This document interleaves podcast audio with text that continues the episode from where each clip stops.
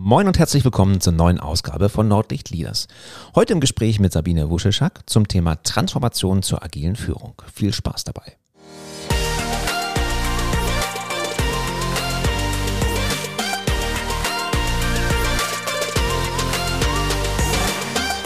Moin, ich bin Thomas Katlun und ich helfe Unternehmen zwischen Nord- und Ostsee dabei, produktiver zu werden. Das mache ich, indem ich ihre Führungskräfte trainiere.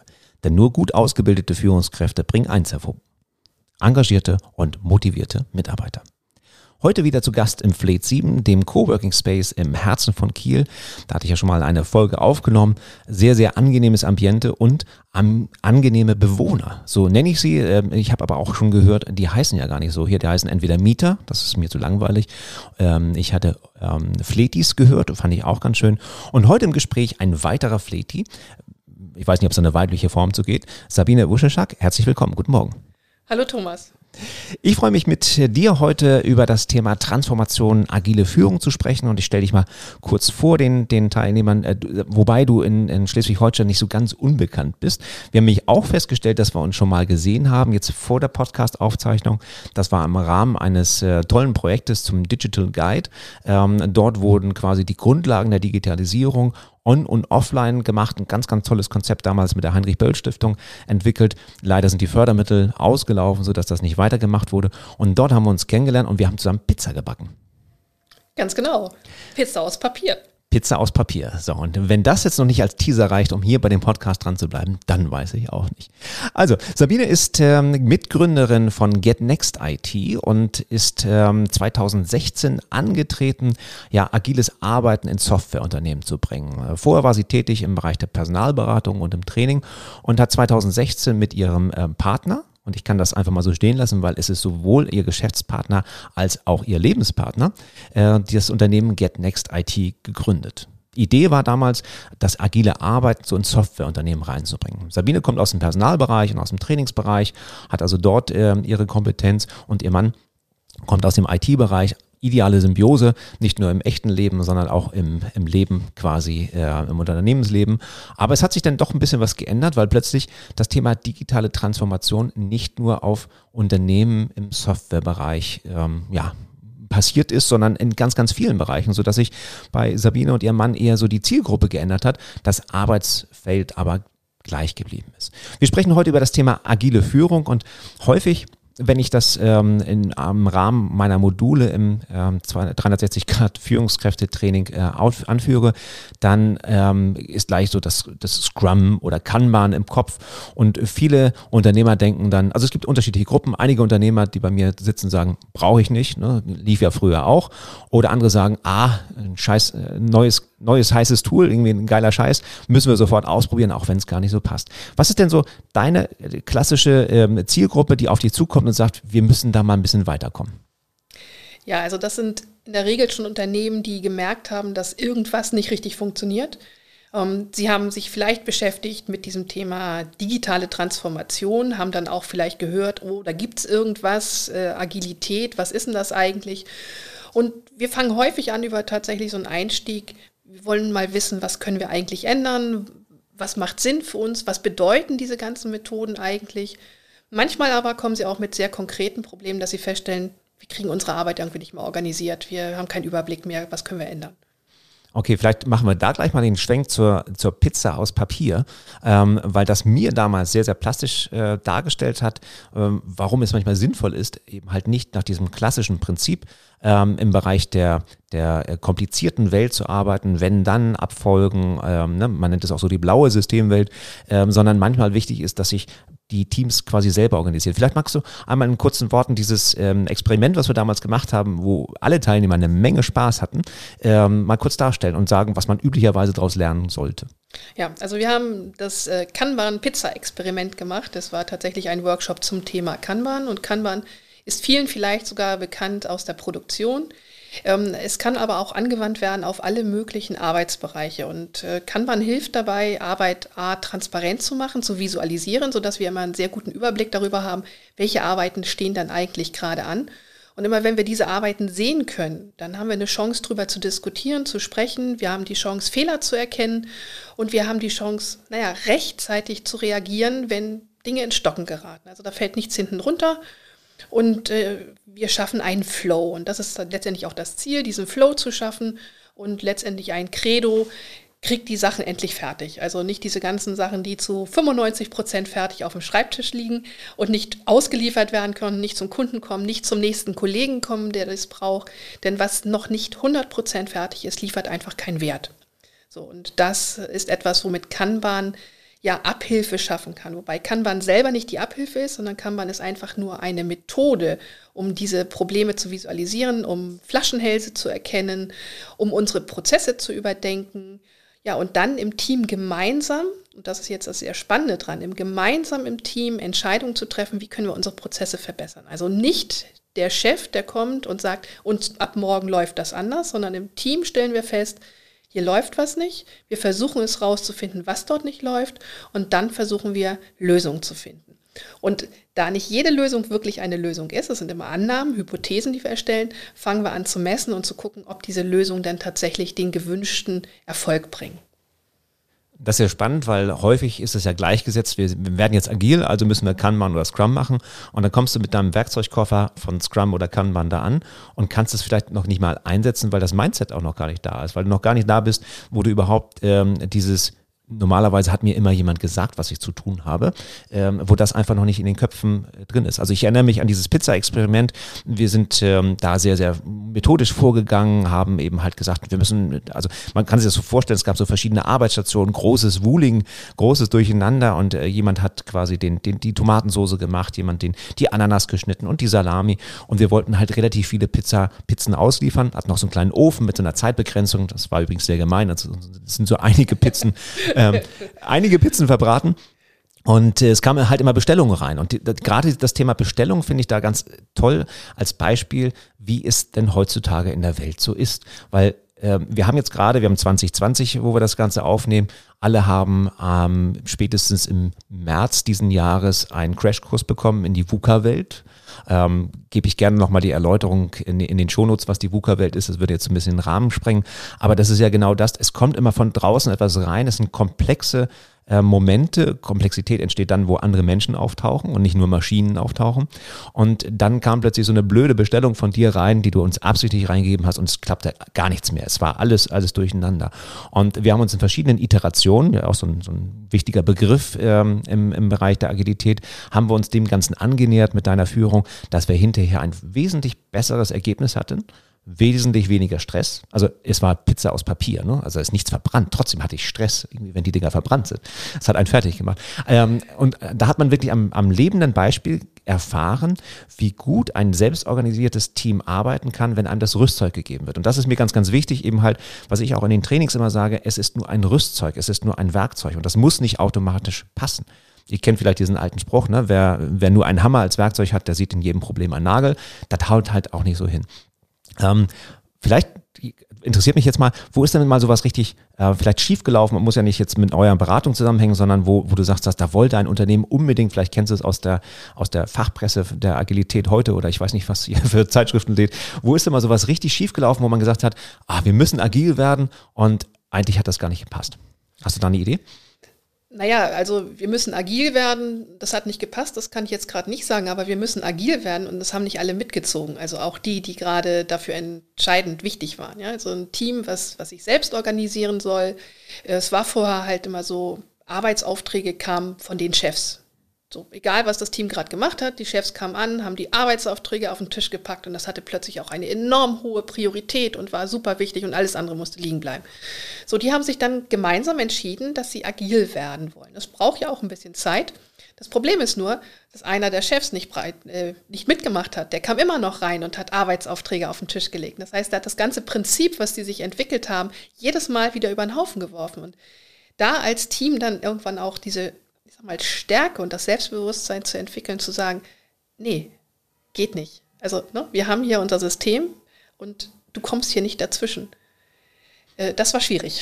Das kann ich mir vorstellen. Es kommt wahrscheinlich auch sehr auf die Position und beziehungsweise auf die, auf die Dominanz des Chefs an. Wenn er so ein, so ein ähm, hautigen alter Zeit gewesen ist, was man im Mittelstand häufig hat, dann ist es für ihn, glaube ich, auch ganz schwierig, dass das Team plötzlich eigene Entscheidungen trifft und Verantwortung übernimmt. Ja, das war es. Also das ging auch tatsächlich nur, weil es nicht nur ein Chef war, sondern sie hatten drei Chefs und zwei haben das mitgetragen und der eine halt nicht. Der macht es heute immer noch so. Inzwischen ist das Team halt so, dass sie sagen, hier geh erstmal zu ihm und klär das mit ihm und äh, dann ist gut. Aber es, es ist jetzt seit vier Jahren und er hat es nicht kapiert. Hm ist ja häufig wirklich diese Mindset-Änderung, über die wir gerade gesprochen haben. Also man muss wirklich im Kopf bewegen und sagen, man muss auch Verantwortung abgeben und, und Vertrauen in, in, in sein Team haben, dass es dann funktioniert. Und all das, was so als, als Buzzwords durch die Gegend geistert, irgendwie Daily Stand-ups und, und so weiter in der Art, das sind alles nur Methoden, die natürlich aber wirklich erst im Kopf ansetzen müssen, damit es funktioniert, sonst, sonst haut es nicht hin. Ja, es gibt also so eine ganz schöne Pyramide, bei der oben in der Spitze tatsächlich die agilen Methoden liegen und äh, die kleinen Werkzeuge, die du halt benutzen kannst, bis hin nachher unten, wo es um die Basis geht, um das Mindset, wo auch das agile Manifest letztendlich drin verankert ist mit den agilen Praktiken und so weiter. Und man sagt immer, solange wir uns nur an der Spitze dieser Pyramide bewegen, also bei den Methoden und, und den kleinen Werkzeugen, sind wir dabei, dass wir, digi dass wir agil machen. Aber wir sind noch nicht agil. Wir sind erst agil, wenn wir tatsächlich auch dieses ja, Background, den Background verstanden haben, die Basis davon.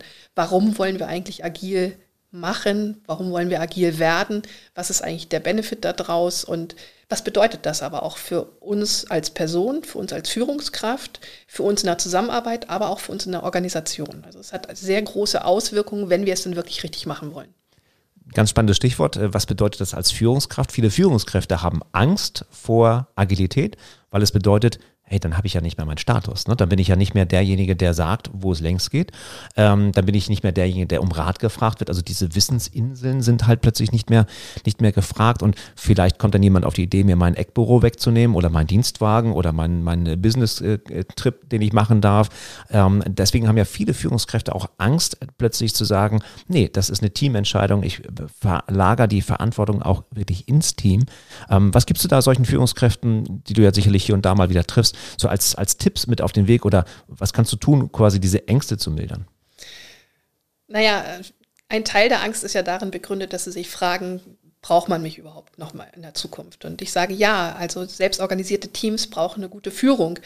Äh, sie brauchen jemanden, der sie auch befähigt, diese Selbstorganisation überhaupt durchführen zu können, der ähm, sozusagen aber auch klar macht, wo sind Grenzen, was ist euer Spielraum, in dem ihr euch bewegen könnt, wo sind Grenzen, wie gehen wir mit diesen Grenzen um, der unter Umständen auch moderiert dahin, dass dieses Team sich selber immer weiter verbessert, den kontinuierlichen Verbesserungsprozess moderiert, der aber auch nach außen hin für das Team sozusagen tätig ist, für das Team spricht, es promotet.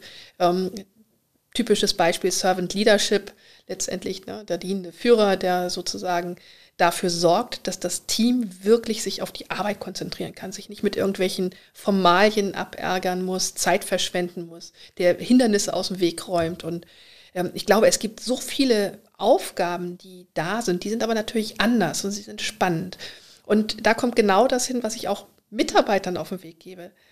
Veränderung ist Teil unseres Lebens. Und auch wenn ich Führungskraft bin, ist Veränderung da. Aber ich muss es wollen. So, und das fängt bei mir an. Ich, gegen einen Willen einer Person werde ich niemanden verändern.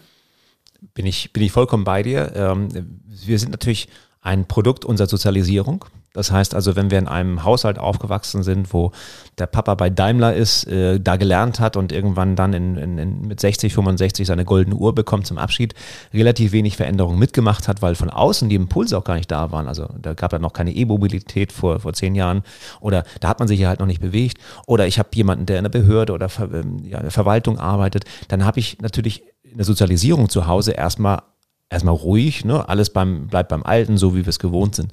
Und plötzlich komme ich in eine Arbeitswelt rein, wo äh, ich dann vielleicht auch meinen Weg nach oben gehe und Abteilungsleiter werde und ich natürlich auch diesen Status quo gerne behalten möchte. Und dann wird es für mich schwierig, glaube ich, wenn ich mit diesen Veränderungsoptionen, ähm, die auf mich einprallen, plötzlich nicht mehr klarkomme und nicht mehr weiß. Also das ist ja dieses Spannende an Agilität, ich, dass man eben verlernt, oder zumindest meine Sicht so lernt, mit Veränderungen umzugehen und die auch wirklich nahezu herausfordert und zu sagen kann, was können wir heute mal anders machen. Und das ist die große Änderung und das äh, sehe ich halt auch ganz viel bei Führungskräften, dass da der größte Punkt ist. Dabei sind diese Aufgaben, die du gerade skizziert hast, so spannend, ne? wie du schon sagtest. Das macht ja teilweise viel, viel mehr Spaß, als immer die Entscheidung zu treffen, ähm, wer wann in Urlaub geht. Immer die Entscheidung zu treffen, welche Kampagne man jetzt fährt, irgendwie als Marketingverantwortliche. Wenn man einfach mal sagt, so Leute, wir sind hier fünf Leute im Marketingteam, lasst uns doch mal diskutieren, was, was können wir jetzt, wie können wir es besser machen und was ist eure Meinung dazu?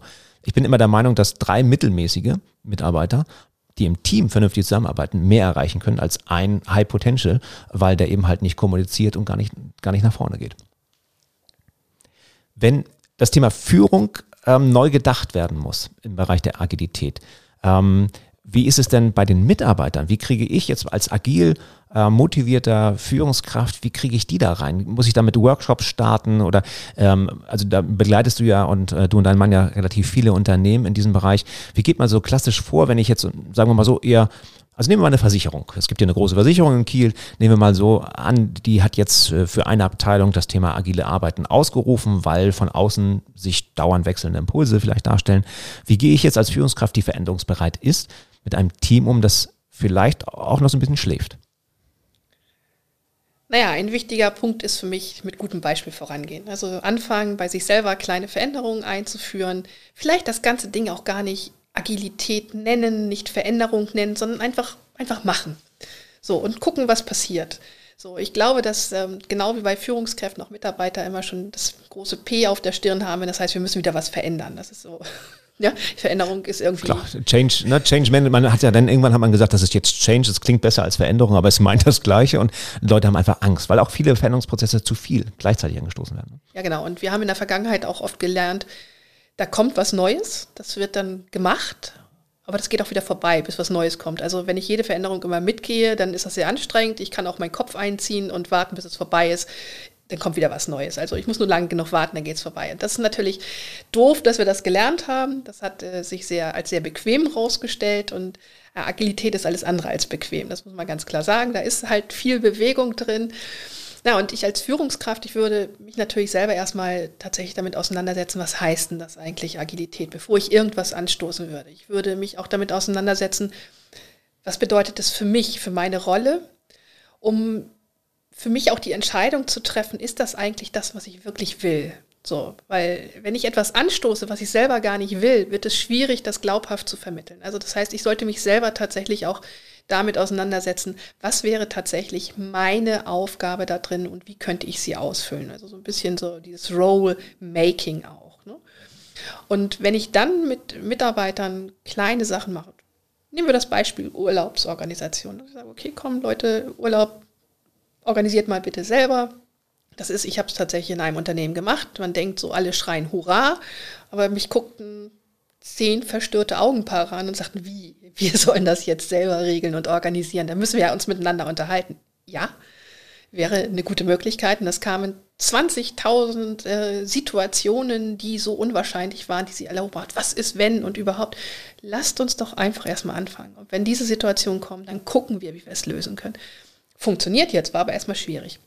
So, aber mit solchen kleinen Aktionen würde ich anfangen. Und dann würde ich anfangen, sagen, hey, komm, lass doch jeden Morgen einmal fünf Minuten zusammenstehen und kurz schnacken, was ist eigentlich. Und dann sehe ich ja schon, wie gehen die Leute damit um. Und wenn wir dann sagen, okay, wir machen mal einen Workshop, dann würde ich aber auch wirklich immer auf dieses Wir bestehen. Also wir gemeinsam. Nicht meine Leute gehen zum Workshop, sondern wir gehen gemeinsam hin. Wir diskutieren gemeinsam. Und äh, wir haben bei Agilität einen Punkt, der eine große Voraussetzung ist, und das ist Vertrauen. Also wir müssen ganz viel Vertrauen zueinander haben, damit wir vernünftig, transparent miteinander arbeiten können. Das heißt, als Führungskraft kann ich auch das sehr gut vorleben. Also Vertrauen meinen Leuten geben. Ich kann nicht einfordern, dass sie mir vertrauen. Das ist ein Prozess, der sich entwickelt. Aber ich kann ihnen zeigen, dass ich vertraue, dass ich sie wertschätze. Und äh, mit meiner Verhaltensänderung werde ich ganz viel bewirken bei meinem Team, ohne dass wir es gleich an diese große Glocke hängen, wir machen jetzt die agile Transformation. Ja, ich glaube, das ist ein sehr, sehr wichtiger äh, Tipp, nicht gleich mit dieser großen Glocke zu starten und äh, das ganze Unternehmen umkrempeln zu wollen. Ähm, häufig sind ja die Führungskräfte eher so im Mittelmanagement angesiedelt. Das heißt, vielleicht bin ich noch nicht mal so richtig überzeugt als Führungskraft zu dem, was da jetzt von oben wieder als Change kommt. Das ist natürlich ähm, herausfordernd, weil da muss ich mich ja erst selber überzeugen und bin ja dann auch immer so ein bisschen voraus meiner Mannschaft. Es gibt da ein ganz, ganz tolles Buch, vielleicht kennst du es, Alexander Groth, ähm, ähm, ja, mein Projekt, nicht Managementprojekt, äh, Leader, Leadership Projektmanagement oder irgend sowas in der Art, packe ich in die Shownotes. Ähm, das habe ich gelesen und empfehle das auch allen meinen Teilnehmern, weil wir natürlich als Führungskraft auch immer ein bisschen weiter schon sind im Kopf. Ne? Wir sind eventuell im Mindset schon ein bisschen weiter, wir sind in den Phasen schon weiter, diese klassischen Change-Kurven. Und ähm, das ist ja der spannende Moment. In dem Moment, wo ich aber im Mittelmanagement bin und von oben quasi was aufoktroyiert bekomme, ist es relativ natürlich, dass man sagt, ich habe da jetzt auch keinen Bock drauf, liebe Mitarbeiter, aber wir müssen das halt machen. Und ich glaube, das ist eine der Killer-Argumente, dann wird das Projekt einfach gar nichts. Ich habe sogar noch eine krassere Situation gerade. Also ja, wir machen äh, für ein Unternehmen gerade solche Schulungen zum Thema Agilität. Die sind in der obersten Heeresführung sozusagen beschlossen worden. Es sind die Mitarbeiter da, die an diesen Schulungen teilnehmen und die auf einmal neue Welten entdecken, was Agilität bedeuten kann. Wer nicht da ist, ist das mittlere Management. So, und das heißt, der Druck kommt von beiden Seiten. Von oben, wir wollen was ändern, und von unten Mitarbeiter, die sagen, ja, wir möchten jetzt, aber was ist denn jetzt eigentlich? Äh, das ist eine sehr schwierige Position. Ja, auch hier mal wieder, mittlere Management ist da irgendwo in so einer Sandwich-Position. Ja. Äh, das ist manchmal nicht, nicht einfach. Und gerade wenn jetzt die Mitarbeiter auch noch anfangen und da was durchsetzen wollen, äh, was eben halt auch für sie Sinn macht, dann ist es ja ideale normalerweise der ideale Nährboden, um ja. da zu starten. Ne? Ja. Also in der Art. Okay, spannende Geschichte. Also die, die Führungskräfte, hm, habe ich verstanden, sind so ein bisschen Dreh- und Angelpunkt. Wenn ich das nicht, also wenn ich entweder keinen Enthusiasmus dabei habe, wenn ich, wenn ich da ähm, selber nicht den ähm, geeigneten ja, Begeisterung mitbringe, dann wird es schwierig. Wenn ich es selber gar nicht entscheiden kann, weil es von oben kommt, wird es schwierig. Also ohne die Führungskräfte sind agile Projekte, ich mache es mal provokant, zum Scheitern verurteilt. Es wird schwieriger. Also es gibt ja die sogenannten Graswurzelbewegungen, die von unten raus aus der Belegschaft sozusagen kommen, die versuchen etwas zu bewegen. Und da ist natürlich immer die Frage, welche Macht hat diese Führungskraft, die als nächstes da ist und ich sage es jetzt mal ganz bewusst blockt. Ähm, es gibt Bewegungen, die waren erfolgreich, die haben sich um diese Führungskraft rumgearbeitet, aber es ist natürlich unglaublich viel Energie, was dabei verloren geht. Ich kann natürlich trotzdem immer in meinem ganz kleinen Bereich, in meinem ganz kleinen Teambereich ein bisschen was bewirken und ein bisschen was verändern. Aber ich stoße natürlich sehr schnell an meine Grenzen. Also immer da, wo ich an, an den, in Kontakt mit der Außenwelt sozusagen komme, ist dann irgendwo äh, vorbei. Und das frustriert auf Dauer. Also wenn ich das nachhaltig machen will, dann brauche ich tatsächlich die Führungskraft mit dabei, um das zum Erfolg zu bringen. Und Agilität hat ja ein Ziel. Wir wollen einfach einen größeren Nutzen für Kunden liefern. So, also es müsste eigentlich tatsächlich in der, im, im Verständnis der Führungskraft sein, sich mit dem Thema auseinanderzusetzen, weil das Unternehmen funktioniert nur, wenn wir dem Kunden einen Nutzen liefern. So, und wenn sich unsere Umwelt verändert, und das ist ja der Grund, warum Agilität gerade so im, im Vormarsch ist, da müssen wir halt auch überlegen, was müssen wir tun, damit wir mit dieser Veränderung, die außen um uns herum passiert, auf die wir ja gar keinen Einfluss haben, du hast VUCA-Welt angesprochen, was, was müssen wir tun, damit wir damit klarkommen? Weil eigentlich das Ziel eines Unternehmens ja doch durchaus ist, noch ein bisschen länger zu existieren. So, und ich kann natürlich Scheuklappen auf und weitermachen.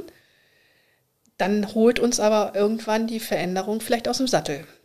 Oder man kann, auch ganz typisch, äh, erstmal jammern und sagen, ist das alles schlimm, was da gerade passiert ja. und sich nicht bewegen. Aber das Jammern ist normal für Menschen. Also das, das gehört, gehört dazu. mit dazu. Ähm, und ich, ich finde es einfach auch so schräg, weil Veränderung ist immer Teil unseres Lebens gewesen. Also in unserer persönlichen Entwicklung ist Veränderung immer Teil. Ähm, auch die, die Führungskräfte, die aus, aus, das hört sich jetzt böse an, aus dem letzten Jahrtausend noch kommen, und ich meine das aber rein zeitlich gesehen, ähm, haben ja auch immer eine Veränderung mitgemacht. So, also sonst äh, dieses Thema, wir wahren unseren Status quo, in dem wir uns nicht bewegen, das, das funktioniert ja nicht. Ne? Es, äh, es, gibt ja einen so einen schönen Spruch, wenn du aufgehört, aufgehört hast, besser zu werden, hast du aufgehört, gut zu sein. Das heißt, ich musste mich ja schon immer in irgendeiner Form entwickeln. Das, was sich jetzt tatsächlich geändert hat, ist einfach die, das Tempo, mit dem diese Veränderung vor sich geht. Und ich persönlich finde Veränderung unglaublich spannend. Das heißt nicht, dass ich alles toll finde, aber ich finde sie spannend. Aber um zu beurteilen, ob ich es toll finde oder nicht, muss ich mich darauf einlassen. So, und äh, ich, ich finde es fatal. Führungskraft hat etwas drin. Ich führe Menschen an. Also muss ich auch so ein bisschen gucken, was passiert eigentlich, in welche Richtung will ich sie führen. Das heißt, ich muss mich darauf einlassen. Und wenn ich als Führungskraft mich verweigere diesen neuen Veränderungen, muss ich ganz einfach sagen, ich habe meine Rolle fast verfehlt. Bin ich komplett bei dir. Also in dem Moment, wo ich selber der Blocker bin und sage, nee, das ist mir jetzt viel zu modern, viel zu neu, ist es halt vorbei. Ja. Ja. Sehr spannend. Was hast du so als Tipp quasi für, ich will nicht sagen unbedingt die Einsteiger in Richtung Agilität, vielleicht gibt es da irgendwie aber so ein Standardwerk, wo du sagst, Mensch, das ist gut geschrieben, ähm, da kann man sich als Führungskraft so ein bisschen entlanghangeln, da kann man mal ein bisschen was ausprobieren oder ein Podcast oder sowas in der Art. Da finden meine Hörer und Hörerinnen immer ganz spannend, wenn sie da so ein bisschen äh, Input bekommen. Ähm, also ich würde tatsächlich Managing for Happiness empfehlen, weil das äh, tatsächlich so ein Buch ist, wo es liest sich ja toll, das ist also wirklich wie so ein Nachschlagewerk. Ich kann, egal auf welcher Seite, ich kann wieder einsteigen und kann es lesen. Es hat viele, viele kleine Tools drin. Es geht noch gar nicht darum, ob wir Kanban oder Scrum oder überhaupt machen, sondern es geht einfach darum, wie schaffen wir es, ein bisschen mehr Spaß in die Arbeit zu bringen? Wie schaffen wir es, äh, ein bisschen mehr Selbstverantwortung in die Teams reinzubringen? Wie schaffen wir es auch so ein bisschen über diesen Spaß ein anderes Mindset mit reinzubringen? Und äh, tatsächlich eine tolle Geschichte, macht Spaß zu lesen und ich kann immer mal wieder aufschlagen, nachschlagen. Äh, viele tolle Übungen auch zum Thema, wie können wir eigentlich Wertschätzung ausdrücken und all solche Geschichten. Sehr schön. Das klingt sehr interessant. Das äh, werde ich auf meinen Nachttischstapel bald wiederfinden, denke ich mal. Das Managing for Happiness. Genau. Ja, sehr schön. Packen wir in die Show Wunderbar. Ähm, Liebe Sabine, vielen, vielen Dank für deinen Input Richtung ähm, Agilität oder die Transformation in, in, in agiles Arbeiten herein.